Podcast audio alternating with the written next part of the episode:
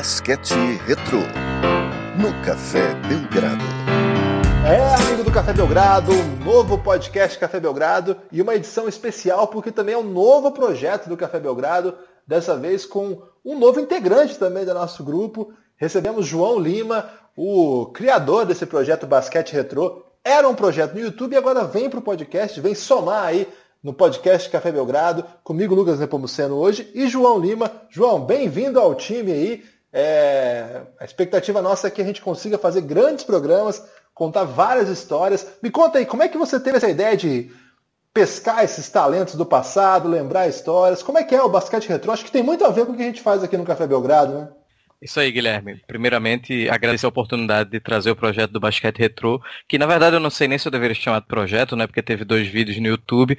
Não pesquisem, pessoal. E agora a gente vai trazer aqui no formato podcast, que é menos invasivo, a pessoa pode estar trabalhando e ouvindo, pode estar no ônibus e ouvindo, não precisa ficar assistindo o vídeo, e talvez aí seja mais interessante para o pessoal. É, a ideia de trazer esse basquete retrô vem da, popularização da NBA, basicamente, né? Porque a gente tá vendo muita gente começando a acompanhar aí nos últimos dois, três anos, especialmente depois que chegou no Sport TV e que agora a ESPN passa 14, 15 jogos por semana, então teve uma popularização muito grande e o pessoal ainda assim, a gente vê muito, né, nas redes sociais a galera, putz, Stephen Curry, será que ele já é melhor que o Michael Jordan? E será que sei lá, o Lonzo Ball vai ser melhor que o Alan Iverson, coisas assim também que não tem muita conexão a gente fazer a comparação, né? Então, o pessoal vai conhecer um pouco mais da NBA, do passado da NBA, do, das grandes carreiras, né? Eu acho que a gente tem uma, uma tendência a esquecer um pouco do que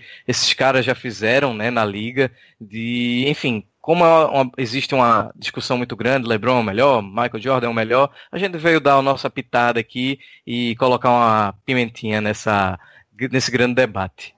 Lucas, está animado aí com o nosso novo camarada entrando no projeto? Você que teve uma atuação permanente aí para conseguir trazer o João, é um trabalho antigo nosso aí, tentar convencê-lo a formar parte do nosso grupo. E agora que ele trouxe os talentos dele para o Café Belgrado, como é que você recebe aí esse projeto? Feliz pra caramba, o João Lima é um grande amigo, um grande companheiro aí de, de conversas sobre NBA já desde o do começo da década. É, um recifense, né, mais um nordestino aqui para o Café Belgrado, que vem trazendo, além do sotaque, vem trazendo muito conhecimento e, e muitas ideias ousadas. Né? A primeira, já de cara, é trazer o basquete retrô para o nosso podcast, já que a gente adora falar de histórias, histórias do passado, histórias da NBA, coisas que afetam a NBA até hoje, né? É, inspirações que vêm do passado. Então, o, o nosso podcast com certeza está enriquecido com o João. Aí também está enriquecido com essa nova vinheta gravada aí com pelo tio do Guilherme, que sempre nos proporciona aí essa voz maravilhosa para nossas vinhetas. E bastante animado para esse novo projeto, inclusive porque o João escolheu logo de cara um jogador que tem a ver com o meu time, né? O Phoenix Suns que apesar dele não ter sido campeão pelo Phoenix Suns, uma coisa que é bem fácil de não ser, é, campeão pelo Phoenix Suns, pelo menos ele teve marcou época lá com suas jogadas, é, foi entrou três vezes pro All NBA, um jogador realmente marcante. Fala aí, João, quem foi que você escolheu para esse nosso primeiro Belgradão Retrô? Nosso primeiro basquete retrô vai ser sobre um dos melhores armadores de todos os tempos, né? O Phoenix Suns é uma casa aí de armadores, mas hoje falaremos do Jason Kidd. Jason Kidd, então, vai ser o personagem do nosso primeiro basquete retrô podcast, é, com o João Lima, com o Lucas Nepomuceno. Temos bastante história para contar desse jogador. O basquete retrô aqui no podcast Café Belgrado não vai só contar histórias de jogadores de passado longínquo na NBA. Claro que a gente também vai pescar umas histórias do passado aí mais remoto, mas vai também falar desse passado imediato, esse passado que até esses dias era presente, mas para contar um pouco é, dessa grande leva de craques que dominou a NBA nos últimos anos. Jason Kidd, sem dúvida nenhuma, foi um grande personagem. Gostem dele dentro de quadra ou fora de quadra, como técnico, como personagem. Sem dúvida nenhuma, é um grande nome da história do jogo e por isso que vale a pena aqui é, atravessar uma jornada reconstruindo de alguma maneira a sua carreira e conversando um pouco sobre ela. Nós três aqui estamos hoje para trocar uma ideia, bater um papo e remontar um pouco do que foi Jason Kidd. Por onde você quer começar essa história aí, João? A gente pode falar do Jason Kidd indo para a Universidade de Berkeley, né, na Califórnia, depois de uma carreira, obviamente, como quase todo grande estrela que a gente vai falar aqui, importante na high school. Ele escolheu ir para Berkeley, apesar de ter tido propostas de outras universidades maiores, né? Então ele escolheu ficar ali perto de casa, um cara que nasceu ali em Oakland, mentira, nasceu em São Francisco e morou em Oakland, né? Durante toda a infância e adolescência. É, Jason Kidd não tem aquela história que muitos a gente vai encontrar aqui, como Allen Iverson teve, que é uma história sofrida, né? Jason Kidd passou a infância e adolescência bem tranquila, sempre teve é, a família estruturada, sempre teve teve espaço até para criar cavalos na casa dele, então não sofreu com isso. É informação inusitada, hein? Criou cavalos na infância e depois de fazer muito sucesso na, na escola, ele escolheu ir para a Universidade da Califórnia e ali já começava um pouco da característica que a gente ia ver durante uma carreira inteira, né? Que é melhorar os times por onde ele passou, né? A Universidade da Califórnia não tinha tido resultados expressivos nos últimos anos, no, e quando ele chegou, simplesmente a universidade chegou no Sweet 16 na primeira temporada dele, né? O cara já chegou batendo recorde de roubos numa temporada, o cara era novato e fez 110 roubos em 29 partidas, a gente tem uma média aí de basicamente quase quatro roubos por jogo na NCAA, né? Então uma coisa assim que a gente já imagina um absurdo. Logicamente ele já quebrou o recorde de assistências no primeiro ano dele e chega no segundo ele coloca 9.1 assistências por jogo e aí ele quebra o recorde que era dele. Então, é, o Jason Kidd, que a gente conhece da NBA, começou a ser construído na escola dele, começou passou pelo processo da universidade e sempre com essa atitude, né? Sempre com essa coisa do general em quadra, sempre um cara que procurou mais melhorar os outros do que propriamente pontuar, né? Ô João, nessa época aí, é, a gente sabe, né? Você falou uma coisa que é importante também, porque todo jogador que chega num nível, digamos, de receber várias bolsas de estudo e tudo mais, são esses caras que foram bem mapeados aí pelos olheiros e tudo mais. Isso quer dizer que teve uma carreira de ensino médio assim de, de, de grande vulto, digamos assim.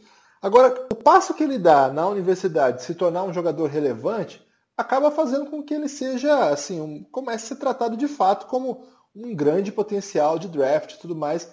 E naquele ano de 1994, a gente sabe que é, é um draft assim que não é daqueles mais comentados, como vários outros que a gente já, já falou ao longo do, do tempo, assim, mas também é um draft que tinha algumas boas opções, assim, né, grandes personalidades. E nessa época, talvez o nome mais conhecido era o do Grant Hill, né? Você lembra dessa essa rivalidade? O, Grant Hill, um grande jogador de sua geração, vinha de Duke, né? Que tinha aquele peso todo de ser a universidade dos ricos, a universidade dos queridinhos e tudo mais. É, nesse momento, assim, como que você acha que esses prospectos eram recebidos? Assim, de um lado, um armador como Jason Kidd, do outro, um ala que era capaz de fazer um pouco de tudo, como o Grant Hill? É, o Grant Hill, ele vinha de Duke, né, como você falou, e mais importante ainda, né, ele veio de uma final do, do tournament na NCAA, né, de 92 ali, que eles enfrentaram Kentucky, e foi, é um dos jogos mais, um dos jogos mais falados até hoje da NCAA, né, então, é, era um cara que escolheu, vamos dizer, não vou dizer que é o caminho fácil, né? Mas você compara com o Kid, Kid é um cara que escolheu ficar perto de casa, numa universidade que não tinha tanto prestígio, é, escolheu ficar ali para levar o time mais longe e conseguiu isso, né? Já o Grant Hill disse, pô, vou jogar numa universidade que já tem o nome que Duke tem, né? Já tem todo o prestígio que tu falou, uma universidade de, de ricos realmente, né? Então você, tipo, Talvez você dê errado no, no basquete, mas o, Grant Hill não tinha nenhuma característica que ia dar errado no basquete, mas você ainda tem ali seu diploma de Duke, você ainda vai ser muito reconhecido, né? Então, é, esse caminho que eu vejo de diferença na, na, na, situação, e o Jason Kidd acabou, eu acho que, não sei se a gente pode chamar de reconhecido por isso, mas ele acabou saindo antes do Grant Hill, né? Apesar de talento, a gente tá falando ali, o Grant Hill era considerado quase que como um, um, sucessor, não vou dizer sucessor, mas um cara que poderia pegar aquele legado que a gente ainda procurava ali é, do Michael Jordan, né? Então, na verdade, o Jordan ainda jogava, mas era um cara que a gente já vis, vislumbrava para passar essa batuta, né? Você sabe que americano adora essa coisa de procurar o próximo fulano de tal. Então, é, o, o que eu imagino que o Dallas tenha pensado, caramba, esse cara pode vir aqui no Dallas, que é um time que a gente pega no começo da década de 90, era uma desgraça, né? Eu acho que fica até fácil lembrar quem jogou aí videogame no NBA Live no Super Nintendo, sempre via que tinha três bolinhas para os times que eram fortes, né? E o, o Dallas, coitado, era sempre quem tinha uma bolinha e tipo, às vezes tinha meia bolinha, que eu acho que os jogos chegaram a fazer a meia bolinha só para botar no Dallas Mavericks, porque era um time extremamente Sim. ruim. É, se a gente for considerar aqui no ano de 94 que o Dallas selecionou o Jason Kidd, eles tinham tido, acabado de ter 13 vitórias na temporada. Então, isso é uma coisa muito ridícula, né? É, então o Dallas pensou, putz, esse cara pode me ajudar. Eu vejo o que ele fez aqui com essa universidade, que não tinha essa expressão toda, o cara chegou, os caras chegaram no Sweet 16, então eu vejo a, a capacidade dele de melhorar um time como um todo. O time do, da universidade não tinha, obviamente, outras estrelas, eu acho que um ou outro foi para a NBA tem uma carreira um pouco maior, é, e um deles, inclusive, eu me foge o nome agora do principal companheiro do Kid, mas ele foi jogar no, no Clippers, né? Então não é nem um time também, se a gente for considerar. É, então acho que teve muito desse, desse peso. Não, desculpa, mas é porque o Clippers no começo dos anos 90 estava ali, né? Numa coisa que também não era muito simpática, né? Era o Lamont Murray, né? Que, Lamont Murray, que foi draftado no mesmo ano que ele, inclusive, na sétima posição, mas não teve é, nem perto da carreira do Kid, né? Inclusive, ele ficou alguns anos na, na NBA, bastante até, mas depois ele foi encerrar na, na China, naquela tristeza de sempre, né? Que é o jogador que não consegue finalizar sua carreira em alto nível. O Lucas Nepomuceno, o Nepopop, é, nessa, nesse draft também é, saíram outros, outros dois grandes personagens de um dos times que marcou a época, que é o Fab Five lá do, do Michigan, né? O John Howard e o Jalen Rose, né? Dois personagens aí que marcaram a época na NBA. O, o Jalen Rose ainda hoje é relevante por sua atuação fora de quadro, como comentarista e tudo mais. Você que é assim, um grande especialista em escolhas é, que, os, que as franquias tomam, é, como o draft é importante para isso e tudo mais. Como você acha que uma franquia chega a uma decisão de escolher um armador para ser seu grande, sua grande principal referência? Nesse período aí, a gente estava numa NBA é, marcada ali pelo, pelo domínio do Chicago Bulls, né? Tinha ainda a era dos super pivôs, né? Os títulos do, do Houston apontando no horizonte e tudo mais. E aí escolher um armador nesse meio termo. Como que você pensa que o Dallas optou por um jogador que fosse assim é, tão cheio de nuances e tudo mais, mas ainda assim um armador daquele tipo clássico. Guilherme, além do, do fato do Dallas ter escolhido o Kid, uma coisa que me chama muita atenção nesse draft é o Milwaukee Bucks não ter escolhido o Kid. Milwaukee Bucks tinha a primeira escolha, deixou passar o talento do Jason Kidd para pegar o Glenn Robinson, Big Dog, que realmente era um grande scorer, mas o Jason Kidd, como a gente vai falar bastante aqui durante esse podcast de hoje, é um jogador que transforma franquias. É, o Jason Kidd, apesar de ser um armador, e ainda não era essa era de hoje, onde o armador é o principal, praticamente o principal jogador de 70%, 80% das franquias da NBA, mas ele era um armador que contribuía com muitas e muitas facetas do jogo. O Jason Kidd, é, além de ser um, um, cara que liderou a NBA em assistências em algumas temporadas, se não me engano foram cinco temporadas, que ele liderou a NBA, ele também contribuiu em outras facetas do jogo, como defesa, é um jogador que sempre defendeu, sempre fez questão de defender, é, defender bem, com empenho, e ele tinha talento para jogar na defesa, porque tem jogador que realmente se esforça, mas que não, não tem o cacoete defensivo. E o Kid, por outro lado, sempre primou pela defesa. É, também o Kid, um jogador que pega muito rebote, se posicionava muito bem, conquistava triple doubles com uma facilidade para a época seria mais ou menos o que o Westbrook faz hoje, porque o jogo tinha uma outra velocidade, não era como hoje, não era tão, não tinha tantas posses assim, então era mais difícil conseguir assistência, um pouco mais difícil conseguir rebote. A gente vê que deu um boom agora de triple double recentemente, mas na época do Jason Kidd era raro. Tinha ano que tinha 10 triple doubles na NBA, 7 eram do Jason Kidd. Então, eu acho que o Dallas foi muito por aí. Ele escolheu um cara, viu um cara que poderia, tinha um jogo um pouco parecido até com o do Magic Johnson, né? Pelo, pelas assistências brilhantes, pelo, pelo potencial de triple doubles, pelo, pelo fato dele também ser um pontuador capaz, né? Que tinha capacidade de, de dominar a partida com pontuação também quando necessário. Então o Dallas é, acertadamente foi no Jason Kidd, que para mim é o melhor jogador daquele draft apesar do Grant Hill ser um, também um jogador maravilhoso, o Jason Kidd para mim é um dos maiores da história. Falando já dos seus primeiros anos na NBA, é, no Dallas Mavericks, uma coisa que ficou sempre marcante assim naquele começo de trajetória do Jason Kidd era que, embora ele tivesse todo, tudo isso que vocês falaram, dava, é, lia o jogo como poucos, né? radiografava a quadra em um minuto. O Kidd tinha essa característica de, ao receber a bola, ele tinha noção de onde estava todo mundo, né? Então ele sempre comandou equipes com muita, com muita precisão, assim, com muita visão e tudo mais. Mas uma coisa que era é, unânime, talvez até explique por que ele não foi primeira escolha, não sei, era não pode chutar. É, o chute sempre foi, sempre foi não, foi até ali uma das grandes dificuldades do Jason Kidd. Ele chuta no seu primeiro ano de NBA 27% de três pontos. Claro, a NBA era muito diferente de hoje, mas ainda assim era uma debilidade no seu jogo, né, João? Esses primeiros anos dele no Dallas, como que você descreveria? Quais as dificuldades que ele passou? Quais os bons momentos?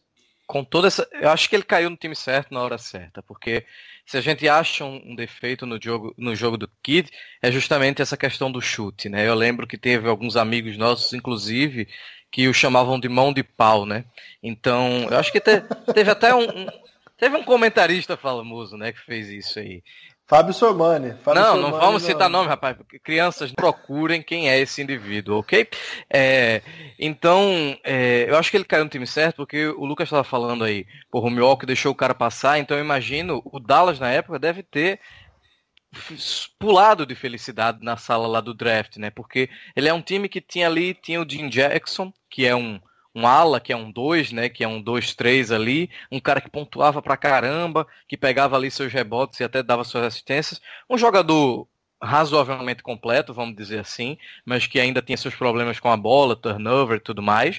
E tinha o próprio Jamal Mashburn, né? Que poderia ter sido parceiro do Kid na universidade se o que tivesse feito outra escolha. Então, era um time que estava bem na ala ali, bem não, né? Mas estava ali com jovens na ala, com um jovem pivô, inclusive o Jamal Bashburn era um prospect incrível, né? Pena que se machucou muito durante a carreira e acabou não tendo uma, uma, uma carreira duradoura. E o Kid chegou nesse momento num time que precisava realmente de alguém, de alguém para fazer essa junção, né? Porque no ano anterior, quem estava armando o time era o Derek Harper, que era um, um, veterano, que, ok, conhecia ali os caminhos da quadra e tudo mais, mas não tinha muito mais a dar, não tinha como levar esse, elevar o nível desse time e levar para frente, né? Então, a gente pega o Dallas, estava ali pronto para receber o Kid, com o único defeito dele, que era ser o, entre aspas, mão de pau, né? Que foi algo que ao longo da carreira ele conseguiu ir escondendo, né?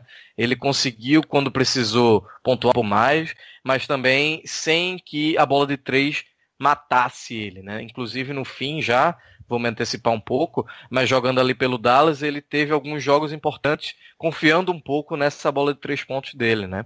E coisa de fazer ali duas ou três bolas de, de três por jogo, o que para ele era inimaginável nos seis, sete primeiros anos de carreira, eu imagino.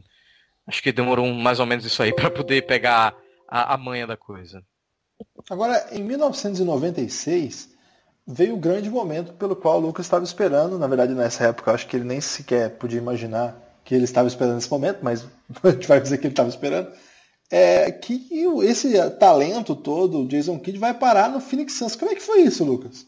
Em 96, Guilherme, um ano mágico para o Phoenix Suns, né? Porque trouxe Jason Kidd numa troca por um jogador também muito bom na NBA, Michael Finley, que passou a fazer muito sucesso lá pelo Dallas, mas o Phoenix Suns saiu com o melhor jogador da troca disparado, Jason Kidd, e se juntou a uma equipe que tinha já Kevin Johnson, para mim um dos melhores armadores de todos os tempos também, um jogador de jogadas memoráveis, épicas lá pelo Phoenix Suns, é, inclusive prefeito de Sacramento hoje, é, muito se deve à popularidade dele no basquete, um jogador impressionante, com enterrava na cabeça de pivô e armava, armava muito bem, liderava os times em assistências, um, um grande jogador.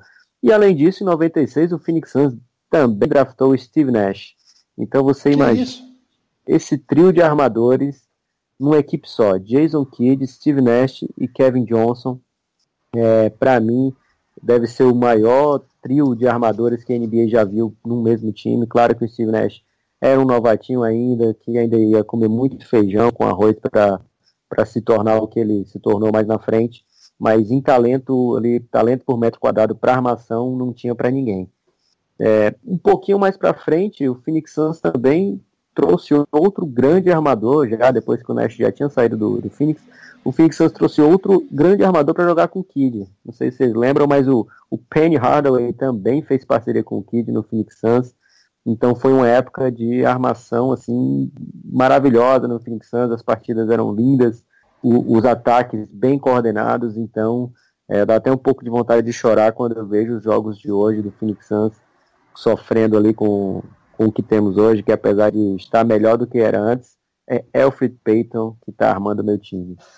Então, então não, não, dá nem para comparar. E aí o Kid se encontrou no Phoenix, né, João? Foi o, a melhor época, talvez, assim, do ponto de vista de sucesso individual dele, você acha? Hum, acho que ainda não, mas é, eu ia ressaltar que é, duas coisas. A primeira é que Kevin Johnson não é mais o prefeito de Sacramento. Ele acabou em 2016 o mandato dele. Já não vou mais para Sacramento, então. É, tô achando meio, meio, meio peba essa informação, mas ok. É, e outro, outro ponto é que meio que esse Phoenix Suns começou uma base muito importante para o basquete que é jogado hoje, né? Porque ele tinha, em muitos momentos, isso é bizarro, o Kid com o Nash, com o, o Kevin e com o Rex Chapman jogando abertos na quadra e só o Antônio McDash de pivô. Então, era uma coisa que a gente vê muito recorrente hoje. Aliás, que hoje é meio que tipo o 4-3-3 do Guardiola que todo mundo quer imitar na NBA, né? Todo mundo quer jogar com quatro caras abertos, até cinco se você chamar Los Angeles Lakers e seu pivô foi incapaz de pegar um rebote. Que isso? Agressividade?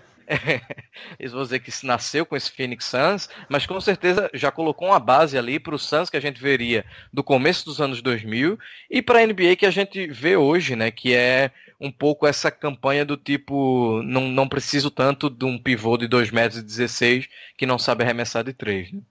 Então, é, não sei se foi o auge do Jason Kidd, porque ele ainda tinha seus 23, 24, 25 anos quando jogou no Phoenix Suns, mas realmente ele teve aí essa, esse papel importante na mudança de mentalidade de jogar e também foi um cara que foi importante ali para o Steve Nash, né, no começo de carreira. É, eu sei que usou a palavra auge, na verdade, eu falei de sucesso individual, porque é nesse período aí que ele começou a pegar o Star Game com mais frequência e também pegou três All-NBA seguidos de primeiro time e o que depois ele, é, ele só conseguiu quatro, se não me engano, na carreira. Quer dizer, só não, isso é um grande feito. Mas três deles foram pelo Phoenix Suns, é, um, um time que realmente tinha esse pace mais alto, então ele começou a liderar a NBA em assistências, porque era uma equipe que jogava com, com muita velocidade, e o estilo de jogo dele combinava perfeitamente. Então, o Phoenix Suns rendia muito com o Jason Kidd. E aí vem a parte mais chata da história do Jason Kidd, que eu vou deixar para o João, que é o, o grande nome do basquete retrô, né, que é quem traz todas as informações as bizarras e as tristes também para contar para a galera o que aconteceu. É, Lucas, apesar do, do Kidd estar tá muito bem no, no Phoenix dentro da quadra, ele começou a enfrentar alguns problemas fora dela, né? Ele teve algumas acusações na justiça de violência doméstica e aí o Phoenix Suns decidiu que seria melhor trocá-lo do que continuar arriscando por um cara que estava aí com esses problemas de justiça. É isso. E é até interessante, João, pensar assim, até queria ouvir o Lucas também, é, como a NBA é diferente hoje, né? Provavelmente se a gente tem um caso semelhante hoje, acho que a reação é bastante diferente, né? Ainda bem, assim, o mundo está bem tá bem mudado assim nesse aspecto, né? A gente até comentou recentemente aqueles casos do Dallas Mavericks, é, que se a NBA ocorresse como ocorre frequentemente na NFL, divulgam dados como esse, como a liga seria mais enérgica, né? É, imaginar que assim o cara teve esse tipo de acusação, aliás é uma relação bem turbulenta, né, entre ele e a esposa e isso refletiu até em alguns gestos que ele fazia em quadro antes de lance livre, uma coisa até meio meio tosca, assim, né? Imaginar uma história desse tamanho e tudo mais. Enfim, não vamos entrar muito nisso. É, mas o que eu até marco como diferença é isso, né? Assim, acho que hoje o mundo, a gente está num mundo que não aceita mais esse tipo de, de, comportamento, pelo menos em alguns espaços, né? Claro que infelizmente não é, não, não, é, não acontece isso em todos os espaços, mas a gente acredita e tem motivos para acreditar que a NBA teria outra conduta é, com o jogador, pelo menos um, tentaria tratar com isso de um modo mais evidente. Claro, na época ainda era David Stern é, e não o Adam Silver. O Adam Silver tem outro, outro tipo de, de postura. Também não sei em que, em que sentido isso poderia caminhar. O que a gente sabe é que, dentro de quadra, New Jersey foi uma revolução para a carreira do Jason Kidd. Né? O Jason Kidd ali em New Jersey virou esse grande Jason Kidd que a gente está falando. Claro que ele já era All-Star, já havia assim, impressionado a NBA com todo o seu talento, mas ali ele pega o time de New Jersey e muda de patamar. Assim. Ele chega. É, aliás, muda o próprio sistema ofensivo da equipe, muda o ritmo do jogo. É, foi, foi assim, uma mudança técnica muito relevante para sua carreira. Isso, né? Guilherme. A gente, mais uma vez, fala do Jason Kidd que chega e muda o time para melhor, né? A gente tinha um, um, New Jersey Nets ali de 2000 para 2001 que teve 26 vitórias na temporada, né? Então era um time realmente muito fraco, comandado pelo Stephen Marbury, que foi um cara que foi envolvido na troca, e o Suns, com esse, essa grande vontade de sempre ter armadores, acabou pegando o Marbury. E esse time sofreu uma revolução, né, como você disse. Ele saiu dessas 26 vitórias para 52. É, é muito bizarro a gente imaginar que o cara simplesmente dobrou o número de vitórias de uma equipe com a presença dele. Porque é, o Suns, o Suns não, desculpa, o Nets basicamente perdeu só o Marbury de importante na troca. Quem, junto com ele para o Suns era o jogador que não fazia a menor diferença. E o cara chegou e colocou a casa e sem precisar pontuar 50 pontos numa partida, ele simplesmente com a habilidade dele de comandar o jogo, entender o que está acontecendo em quadra, e passar as informações técnicas, que no caso aí a gente nem tem que considerar muito, porque era o Byron Scott, a gente tem que imaginar a importância de uma pessoa dessa, de um jogador desse, para uma equipe que tinha Kenny Martin, que era um cara muito novo na liga ainda, tinha Kerry Killers, que putz, nunca foi nada muito grande, tirando essa própria atuação que ele teve no New Jersey, do Jason Kidd, e o nosso eterno Keith Van Horn, né, que depois eu acho que até foi para o Dallas, ganhando um dinheirinho bom, se eu não me engano, porque teve essa carreira construída pelo Jason Kidd, né?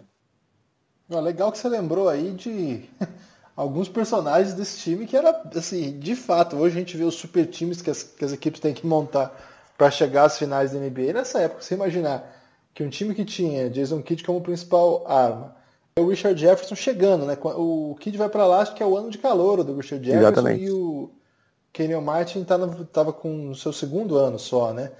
Outro calor daquele ano também era o Scalabrini, né? Quem não se lembra do, do Brian Scalabrini? Lucas, é, é impensável, né, para nós que acompanhamos a NBA hoje. Pô, se você chegar na final, você tem que ter três All-Star. Era uma coisa assim. É impensável você conseguir chegar com um elenco tão frágil. É, na verdade, o, o Jason Kidd tornava os jogadores companheiros dele All-Star, né? O, Ken, o Kenyon Martin é um que se tornou All-Star por conta de jogar ao lado de Jason Kidd.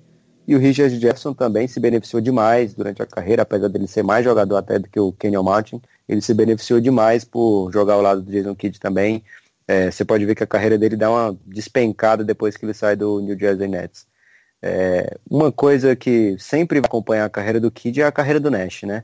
É, jogaram juntos no Phoenix Suns, mas são praticamente ali do mesmo, do mesmo período. O Jason Kidd entrando um pouquinho antes na NBA e já consolidado, enquanto Nash entrou como um novato ainda mais cru, que foi aos poucos tomando, tomando corpo, principalmente depois da troca para o Dallas. E por que, que eu estou falando isso? Porque o Jason Kidd e o, e o Steve Nash eram melhor do que qualquer agente que tinha na NBA. Jogadores que jogavam ao lado do, desses caras acabavam se destacando invariavelmente e conseguindo contratos lucrativos nas próximas temporadas ou permanecendo na equipe ou indo para outras equipes, né? Então, quando o João falou aí do Kit Van Horn, me lembrei disso, desse fato que os dois caras realmente ajudavam muita gente a ganhar dinheiro. A gente vê que nessa época ainda a estatística não era tão avançada como hoje em dia, né? Então, ponto por jogo era uma coisa que chamava muita atenção, rebotes, é, sem necessariamente saber como aquele jogador está pegando aquele rebote, sem saber como está sendo a pontuação desse jogador, qual é, qual é o tipo de cesta que eles estão fazendo. Então, os jogadores recebiam contratos assim um pouco no escuro, né? Os times não assistiam tantos jogos como hoje, que tem essa facilidade tão grande aí de, de transmissão. Então, além que esses jogadores que jogavam ao lado de Jason Kidd e Steve Nash é, obtinham eram o principal ponto de, de venda para os agentes chegarem lá. O jogador aqui está metendo muita bola, está fazendo muito ponto. Vamos aumentar esse contrato aí.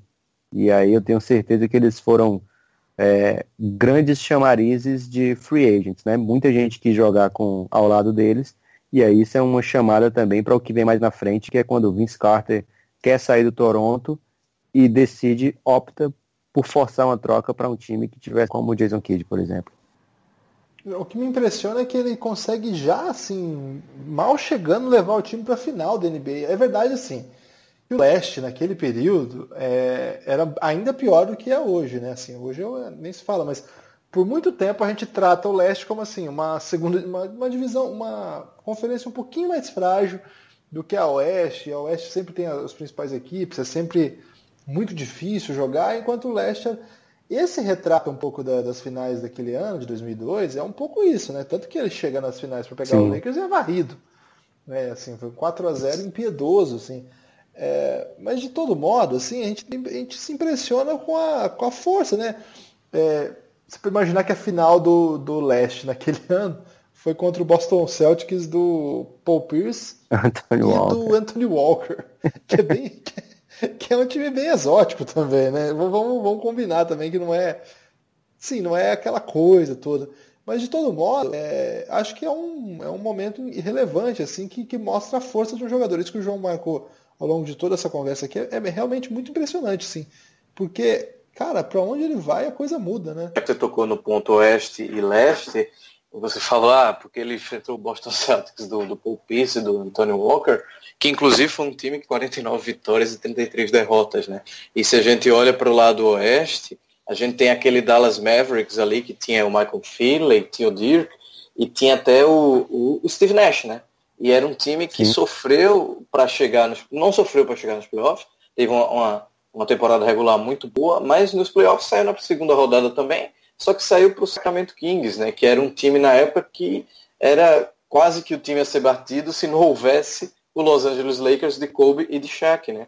Então tinha Chris Webber, Peja Stojakovic, é, aí tinha uns scrubs ali, mas é, era um time extremamente forte. Tinha, tinha o Divac ainda com, no fim de carreira, mas com toda essa inteligência que lhe é peculiar do jogo. Então a gente realmente vê que o leste facilitou um pouco isso, mas não é só essa questão. Ô, João, Parece que ele chegou. Oi. A gente vai ficar aqui nesse podcast fingindo que não foi roubada aquela série contra o Lakers? Jamais, meu amigo. É, o, o, Sacramento teve o, um rapaz chamado Robert Horry. E aí. Esse que era realmente... Dick Baveta. Não, Dick Baveta a gente não sabe nem quem é. Inclusive, o Jason Kidd tem fortes chances de, quando tiver com seus 70, 80, ficar parecido com o Dick Baveta, né? É, eles são meio assim, próximos. Mas enfim, o que eu quero dizer é que a questão não é o leste ou oeste, é porque a melhor campanha do New Jersey Nets foi quando ele chegou lá. Então, tinha uma coisa da energia do Kid também. Não era só todo o conhecimento que ele tinha, toda a técnica que ele tinha, mas você vê que ele provavelmente como um líder do time, que ele já chegava e, e mudava aquilo ali, já, o jogador já chegava com energia renovada, né? Então é, é um ponto muito relevante da, da carreira dele, não só a questão que ele ter sido um armador que talvez ali a gente falou no começo de viúvas do Michael Jordan, mas a NBA podia estar um pouco viúva do Magic Johnson, né? Então podia estar atrás de um cara que, como ele, tinha passos diferentes, tinha uma visão extremamente absurda, mas ele carregou esse peso e realmente chegou em times e teve de não sentir peso em nenhum momento e levar os times à vitória, mesmo que não tenha sido campeão até chegar um pouquinho mais na frente, né? Desse elenco aí, desse grande time do. dessa grande jornada do Kid lá pelo New Jersey, não dá para chamar o time de grande elenco tudo mais, assim. É, Vale lembrar assim que ele chegou esse ano, eles foram às finais e no ano seguinte eles novamente às finais, né? E nesse ano seguinte, o que incorporou a equipe, assim, que deu uma encorpada foi a chegada de Kembe Mutombo, que, pô, era um, já um jogador em certa, de certo modo envelhecido, mas que, pô, faz aquela presença importante ali no garrafão e tudo mais. Naquele ano, por exemplo, eles chegaram com muito mais força às finais dos playoffs é, depois de vencer o, o, o, leste, eles chegaram a varrer, né? Eles varreram o Detroit Pistons, varreram o Boston Celtics e eles chegaram a enfrentar o, o San Antonio Spurs, conseguindo vencer dois jogos. Né? Eles perderam de 4 a 2 Foi até aquela grande partida do Tim Duncan, o jogo, da, o jogo 6, né? Que deu a vitória pro San Antonio Spurs, que o Tim Duncan ficou próximo de um quádruplo duplo, assim, próximo assim, né? É, era viável, assim, um quádruplo duplo. Numa época que, igual o Lucas falou, não era tão fácil fazer estatística igual Nunca é fácil fazer estatística. Não era tão né? comum. Isso, não era tão comum pontuar de modo tão expressivo assim, né? Agora eu vou, eu vou compartilhar com vocês o elenco que eu tenho anotado aqui. Olha só, vamos lá. É, Jason Kidd, claro. Kerry Kittles, nessa época já assim, geralmente experiente na NBA. A função dele era o defender e chutar de três, ele não sabia fazer mais nada, né? Richard Jefferson, que já estava no seu segundo, era um cara que corria muito.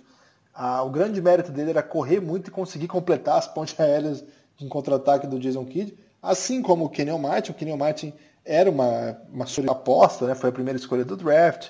Era um cara que chegou com muita moral e acabou sendo um jogador até com uma carreira legal, né? O... Depois ele foi trocado pro. Trocado não, né? Ele assinou como free agent com o Denver, ele pegou uma bolada, max player e tal, que talvez tenha sido um grande erro do Denver nos últimos anos. Era essa a tri, o... e quem compunha ali com ele era o de Kemba Mutombo. E aí o banco, meu amigo, não tem nada, sabe? Não tem. Sim, tem Lucius Harris, que, poxa, era nada, né? Assim, relevante, tá? É, Donnie Marshall mal jogava também. É, Rodney Rogers, quem não se lembra de Rodney Rogers? É, Jason Collins, né, um primeiro jogador da NBA a assumir gay, não, não tinha assumido nessa época ainda, mas ele é muito mais relevante pela sua posição de ter tido essa coragem do que pela sua atuação em quadra. Como pivô era muito ruim, muito limitado. Tinha até um irmão gêmeo, né, que era ruim, assim. E, então era um time bem modesto. E ainda assim, agora sim podemos falar, né? Jogou em alto nível, inclusive contra uma potência da época que era o San Antonio Spurs. É, não tenho o que acrescentar muito, porque realmente é um elenco que é, a gente compara com essa NBA de hoje, que é um cara dizendo que quer jogar com tal estrela, que quer ir para tal time, e você tá vendo que o Jason Kidd meio que tinha essa mentalidade de, pô, vai me jogar no New Jersey Nets, beleza. É um time com 26 vitórias na temporada, beleza, eu vou chegar lá e a gente vai chegar na final da NBA. É uma coisa um pouco surreal a gente pensar isso, né? E aí o, Nets, eu acho que ele só voltou a, a não vencer a divisão atlântica quando incrivelmente o Vince Carter chegou lá. Então parece assim, putz, não vou jogar com quem já sabe jogar bola, né? Porque o negócio começou a desandar quando teve reforço pro Kid, né? É, quando o Vince Carter chega, já tá um pouco diferente a carreira do Kid, né? Porque ele já teve aquela principal contusão da carreira dele.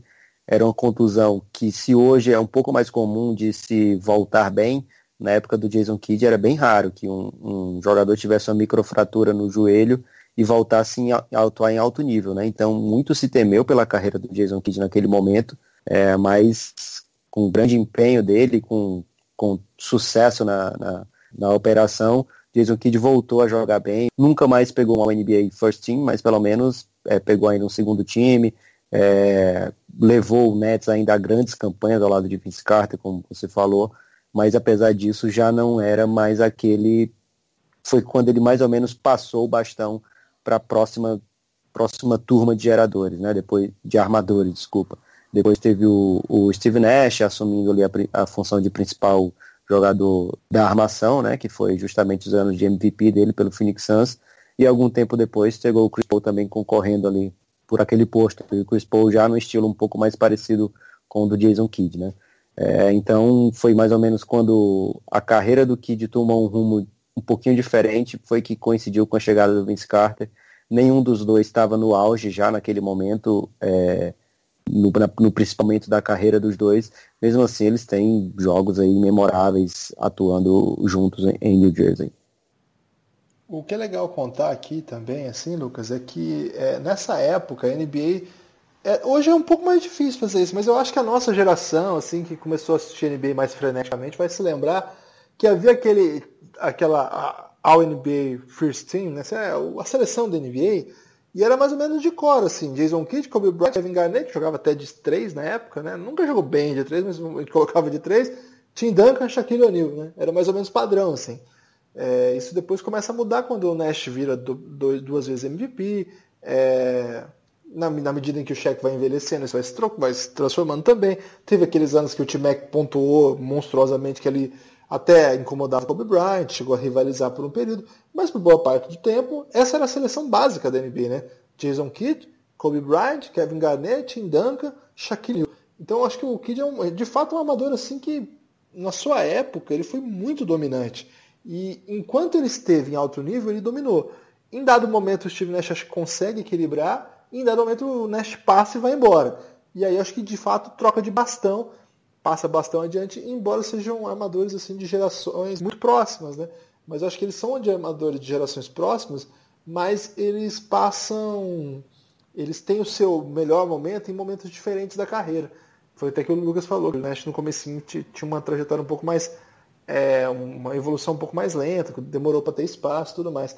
Só que, curiosamente, o primeiro título do Kid vem quando o grande amador do momento era o Nash, né, Lucas? É, na verdade, já, já tinha até passado a carreira toda do Nash de, de grande armador, já tinha passado, que o, o título do Kid vem em 2011, né, pelo, pelo Dallas Mavericks, naquela final contra o LeBron James do Miami Heat.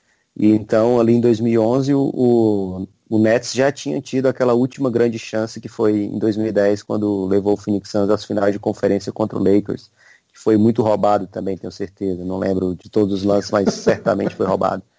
É, então, em 2000, se a gente já vai pular agora para o Dallas ou a gente vai falar um pouquinho como foi que voltou para o Dallas? Porque tem história legal também, como ele voltou para o Dallas. Posso começar? Ah, pode contar. É, então, o Jason Kidd, ele chega no Dallas no momento que o Dallas estava tendo uma certa crise é, de identidade ali, porque o, o, Dallas teve aquele grande auge na, ao lado com Dirk Nowitzki e Steve Nash e Michael Finley, que eles passaram anos ali nos playoffs, caindo no segundo round, primeiro round, mas tinham realmente uma equipe bem dominante dentro da NBA, como o João falou. E depois disso, a equipe decidiu não bancar o Steve Nash quando ele se tornou free agent, né? Já que o Nash já tinha 30 anos, é, era um jogo, 30 anos era mais ou menos a idade que o jogador começava a ser considerado velho. E aí o Dallas decidiu não é, cobrir o contrato que o Phoenix Suns ofereceu ao Nash em 2004. Acho que ele não teria tanto tempo assim de auge a partir dos 30 anos. Isso o Nash em 2004 é, ele, ele ainda não tinha chegado nem no auge da carreira dele, né? O Nash passou ainda 8, 9, 10 anos, não, desculpa, uns 7, 8 anos ainda jogando em grande nível pelo Phoenix Suns entre 2004 e 2011, e mais o Dallas não teve essa confiança de que rolaria. Então, é, o Dallas passou um tempinho ali com o Harris na armação, e o Mark Cuban foi muito criticado, duramente criticado por não ter pagado o Steve Nash. E alguns anos depois ele traz Jason Kidd de volta numa troca, recebendo um salário bem maior do que o que ele deixou de pagar. Então foi uma espécie de meia-culpa do Mark Cuban, que ele já tinha, até de certa forma, é, se arrependido publicamente do, pelo fato de não, de não ter confiado na saúde Nash, que ele duraria tantos anos tão bem, e acaba trazendo o Jason Kidd é, numa troca que, que não a troca diretamente pelo Nash, mas é, substituindo, digamos assim, de uma forma que muita gente criticou, dizendo que estava trazendo um cara mais velho, é, não tão bom quanto o Nash, mas caro apenas para tentar corrigir uma bobagem que tinha feito.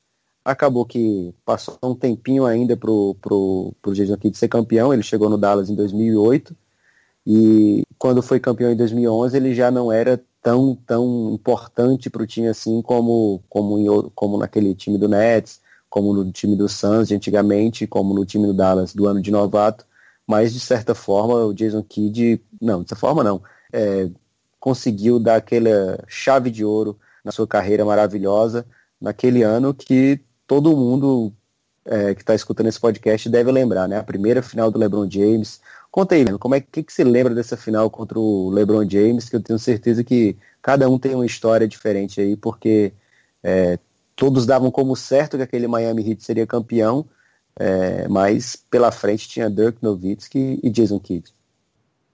Pois é, esse ano eu me, é, foi muito marcante para mim a, a, semifinal, né? A, a, semifinal não, né? semifinal no nosso, nosso modo de dizer. Né? É, a semifinal do, da Conferência Oeste. É, porque o modo como o Dallas venceu o Lakers foi um negócio muito louco, assim. Foi tipo um 4 a 0 sinistro. Assim, é, e ninguém podia imaginar que o Lakers seria varrido, né? Pelo, pelo Dallas. E, e o jogo 4 porque foi assim, é... o Dallas foi ganhando, mas foi tudo meio assim, hum, sabe, no sufoco, meio na. na última bola, não sei o quê. E aí chega o último jogo, é um sacode memorável, assim, cai todas as bolas de três possíveis, assim. Jason Terry tava num nível assustador, JJ Bareia, lembra?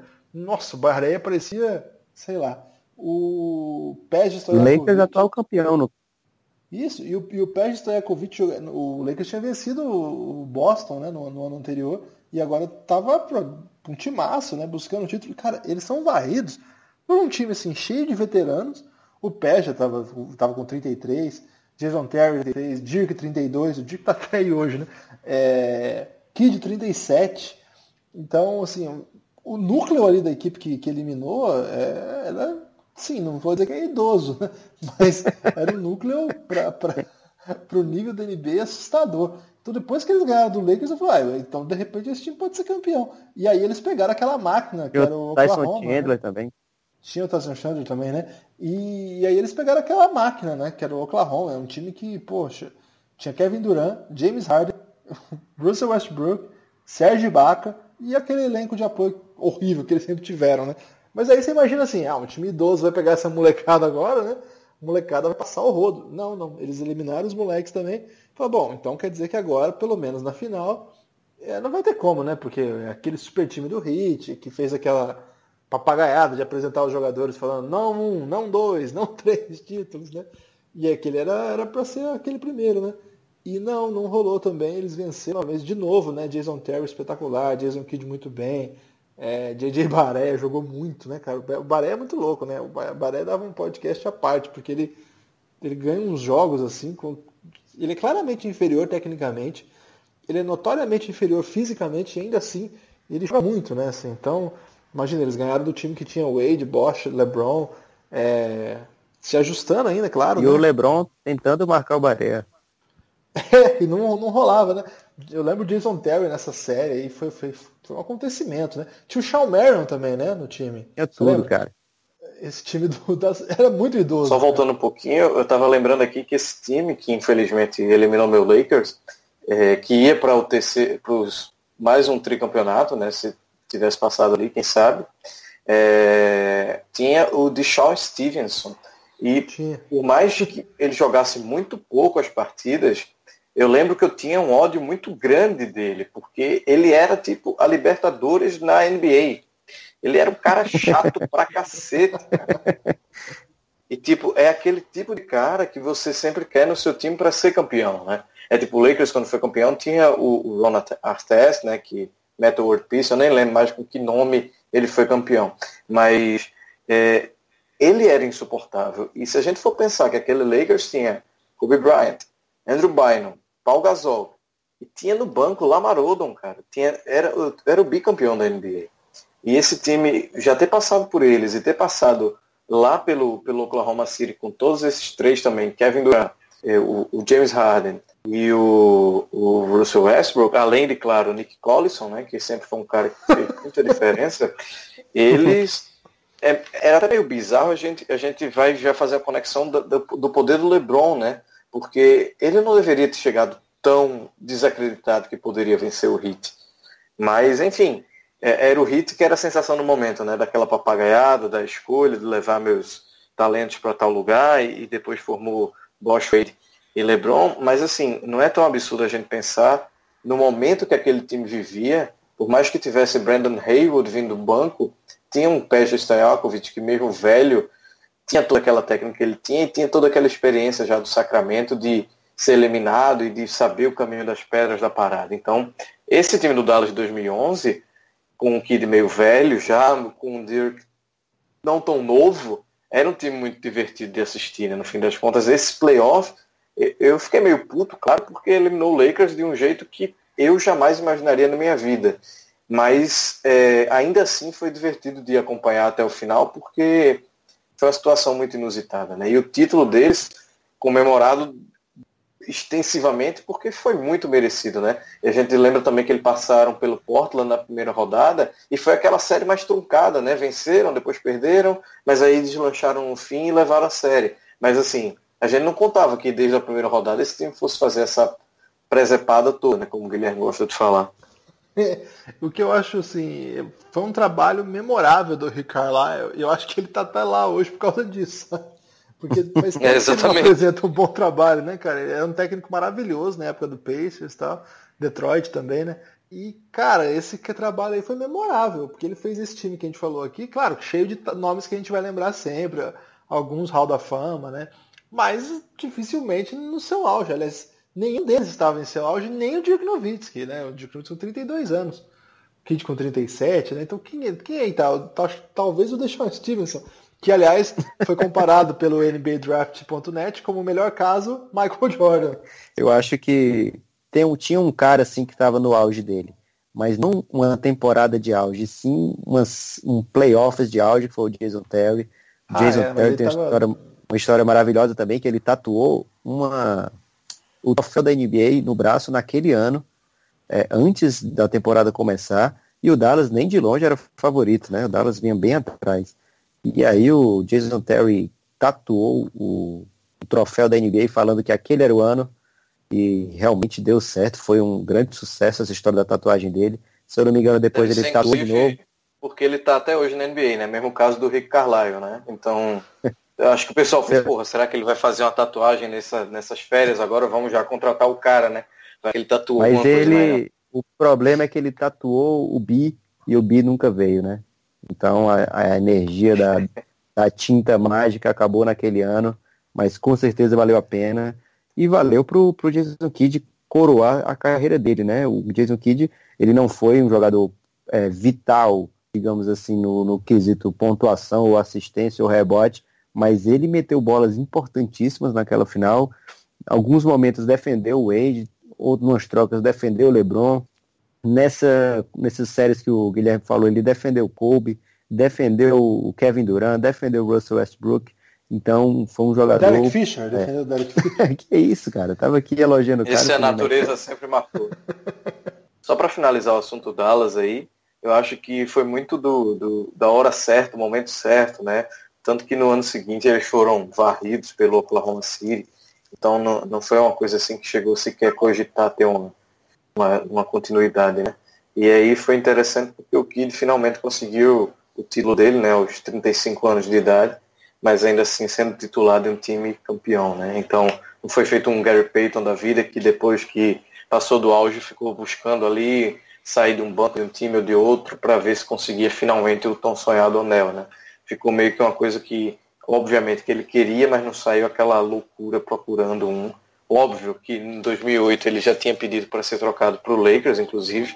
Não, ele tinha pedido para ser trocado e o Lakers era um, um forte candidato, né, mas se recusou a mandar Bynum, que na época, em 2008, eu acho que deveria ter seus 18 anos, se muito, né? E aí acabou indo para o Dallas e, e deu no que deu. João, reta final aqui do nosso podcast. Então, depois disso, o Jason Kidd foi pro, ainda passou pelo Knicks, né? Teve uma passagem discreta, como todo mundo que passa pelo Knicks, se não faz alguma coisa ruim, é discreto, dificilmente faz alguma coisa boa. E acabou se encerrando a carreira, virou um grande técnico por um tempo. Esse ano teve um péssimo trabalho, acabou sendo demitido. Mas de modo geral, assim, como que você acha que dá para caracterizar essa carreira? Foi, sem dúvida nenhuma, um dos grandes amadores que a nossa geração acompanhou é, que mais que você pode dizer assim, se você pudesse fazer um resumo assim, do que foi o Jason Kidd, do que foi o Jason Kidd para a NBA, o que foi o Jason Kidd para você como fã de NBA? Cara, eu acho que o Jason Kidd, é, para mim teve uma relevância muito grande. Eu sempre, para mim sempre foi um dos mais importantes, já que eu comecei a acompanhar ali em 99, 2000, ainda criança, né? Então era justamente quando o cara estava no auge. É, dei a sorte de não gostar tanto dele para não torcer pelo Nets, né? É, tive aí essa essa graça alcançada, obrigado Deus, mas é, a relevância dele é imensa, né? Se a gente for ver que é um cara que tem mais de 50 mil minutos jogados na carreira, isso é um absurdo, pô.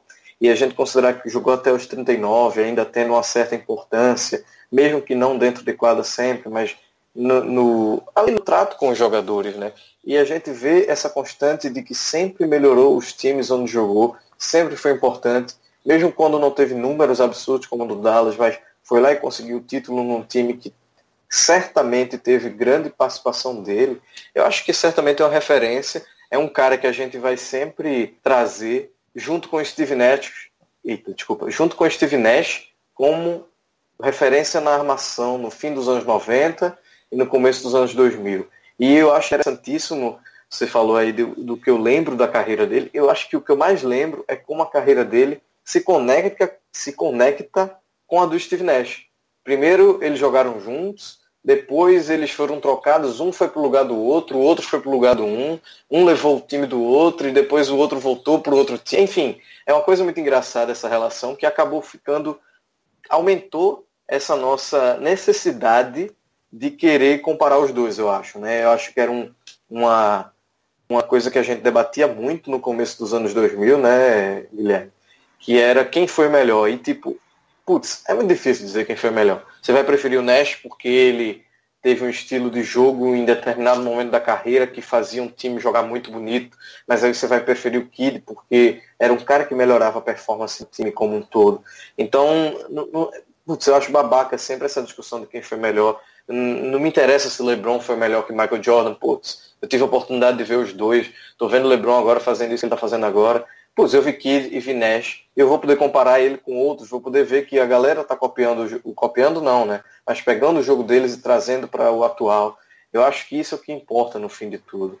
E acho que é isso. A gente teve essas duas grandes referências. Eu acho que o Kid é isso. Ele é uma referência para qualquer armador ou qualquer cara que hoje né, na NBA está muito em vigência. Isso de o cara que domina a bola para levar o ataque, para construir uma jogada, não necessariamente sendo um armador, né? Nasceu aí com o LeBron, nasceu não, né?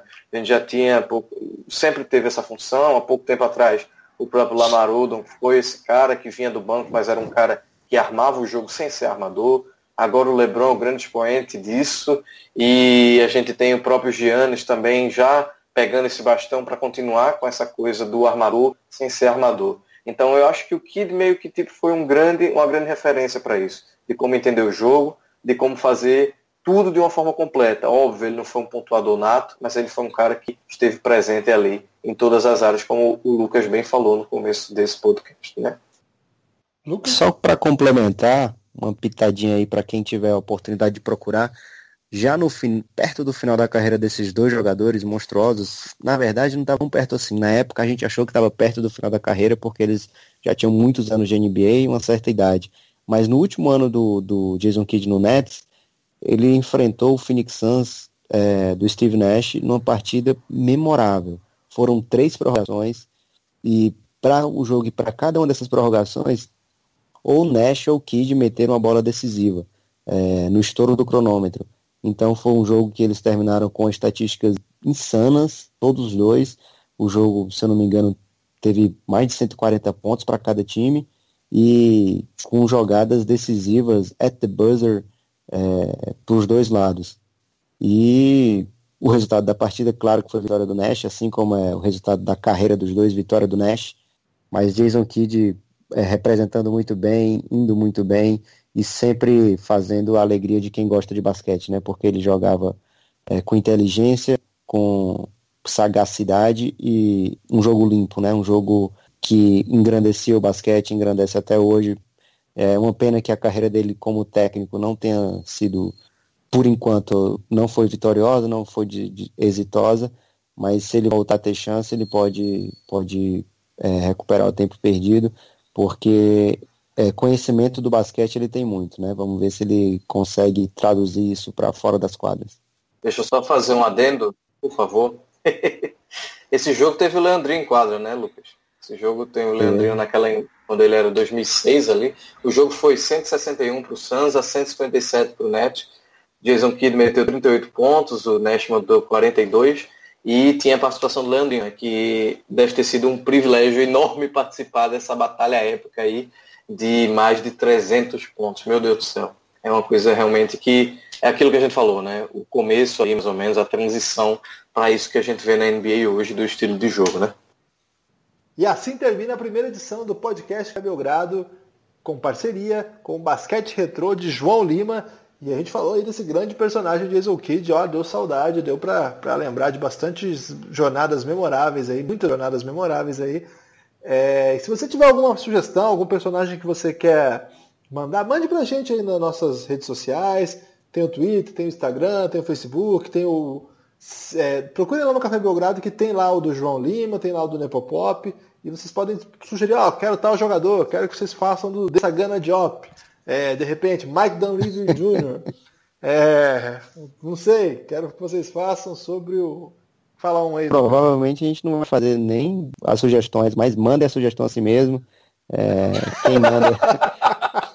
Não, manda pessoal, o que assim mesmo, dizer é que a gente não vai fazer do Mike Dunleavy Jr. nem do Desagana de Rock. Mas você manda uma sugestão interessante, tipo Red Miller, ou sei lá, Oscar Robertson, enfim, pensa numa coisa legal, só não pede dos Oscar Schmidt, porque esse a gente não vai fazer, tá? Se fizer vai ser sem a minha pessoa, mas aí a gente toca isso aí no futuro. Posso, posso dar um recadinho final? Pode Pimentas do Baby Shack aí, você que está procurando um molho especial. É, pimentas do Baby Shack, que fica. Qual é a cidade, Guilherme? Barra Bonita. Barra Bonita, é a melhor pimenta de Barra Bonita, com certeza. Ele falou que vai mandar pimenta para você aí, viu? Ô João, se você falar bem da pimenta, ele falou que Pimenta é incrível, você. pessoal. Quem quiser procurar aí, pode entrar no Facebook. Ainda não vai ter, mas depois desse podcast vai estar tá lá no Facebook a nova fanpage da Pimentas do, do que mesmo, Lucas? Pimentas do Baby Shack. Do Baby Shack, barra pesada pimentas. Nosso primeiro patrocinador com permutas de pimentas por abraços. Valeu, Lucas. Forte abraço, João.